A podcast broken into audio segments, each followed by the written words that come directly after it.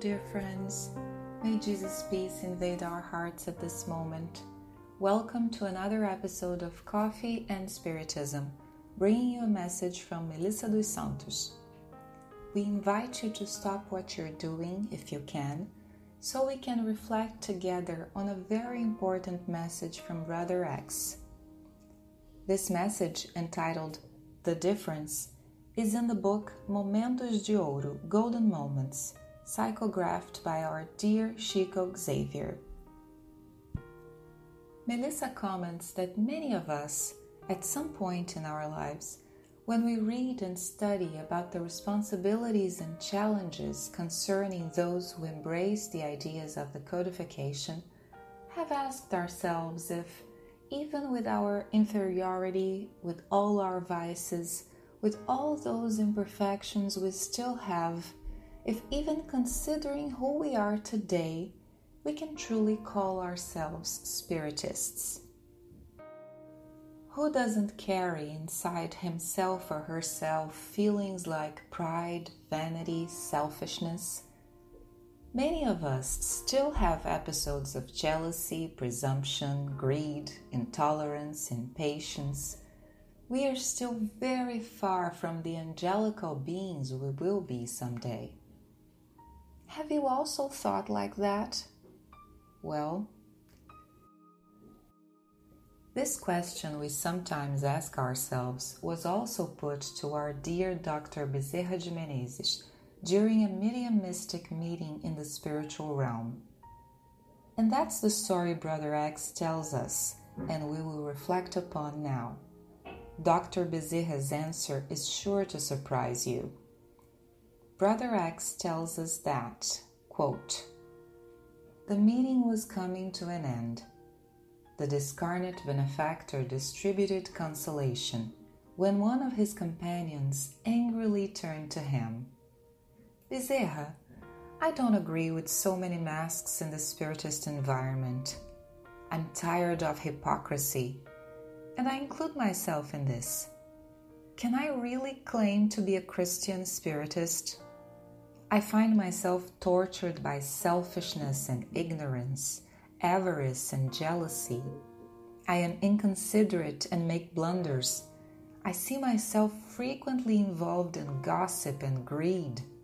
I'm still quite suspicious of others. I resent people often when I least expect it, I'm diving in the mistakes of vanity and pride. I distress others unwillingly.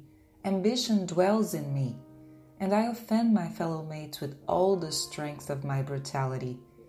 Criticism, envy, evil, and imperfection follow me constantly. Can I call myself a spiritist if I have so many flaws? The Honorable Spiritual Guide answered in a serene tone Me too, my friend. I am still lost in all those flaws, and I am a Christian Spiritist. How so? asked the anxious companion. Naturally, Bezerra concluded, unaltered. All those negative qualities still accompany me. There is one aspect, however, I cannot forget. The thing is, before I was a Christian Spiritist, I used to pursue them, and now that I am a Christian Spiritist, I do my best to escape them all. And smiling, he added, As you can see, there's a great difference. Unquote. The story brought by Brother X warmed Melissa's heart and we hope it warms all your hearts as well. Melissa received this message from a dear friend, and soon after reading it, she was invaded by a feeling of gratitude. Gratitude to Dr. Bezerra for such a profound teaching, to Brother X and to dear Chico Xavier for having told us, to the spiritual brother who asked the question, and to this doctrine that consoles us so much. It consoles us because even in that, the Spiritist doctrine makes us look ahead and move on. It takes us from the position of inertia, of guilt, of victims, and leads us into action.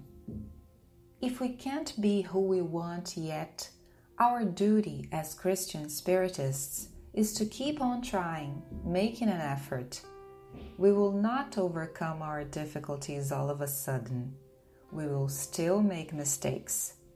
But mistakes can be important lessons in our journey, in our process of self knowledge. Once, our also dear Larissa Chavez, in one of her lectures, said something very interesting that Melissa never forgot. She said, We already have the necessary energy inside of us for the change we want and must make. The thing is that we are still channeling that energy in the wrong direction. The energy is the same, we only have to learn how to channel it in the right direction. It's more or less like this. The energy of envy can be channeled to sheltering, the energy of jealousy to trust, the energy of vanity to humility, the energy of avarice to charity, and the energy of hatred to love. We see examples of that in many stories that inspire us today. Paul of Tarsus managed to redirect the energy of his anger at Jesus' followers so as to not give up, to move forward and dedicate his life to serving Christ's cause. Mary Magdalene managed to channel her passion for worldly things to the celestial love alongside Christ. We can also channel, redirect, and balance the energy we already have in order to do good, to follow on Jesus' path. In our process of self knowledge, with the Christian Spiritist ideal in our heart, we will also be able to do that. When we begin to truly feel the words of Christ and the teachings of the spirits, we make that movement mentioned by Dr. Bezerra of making an effort to escape from what we know that destroys us. May we keep the flame of will always lit inside of us, knowing how to respect our time, our boundaries, acknowledging that we stumble and that we are imperfect, but also seeing ourselves as children of God, possessing that powerful energy with the capacity to be whatever we want to be. All the best to you, and until the next Coffee and Spiritism.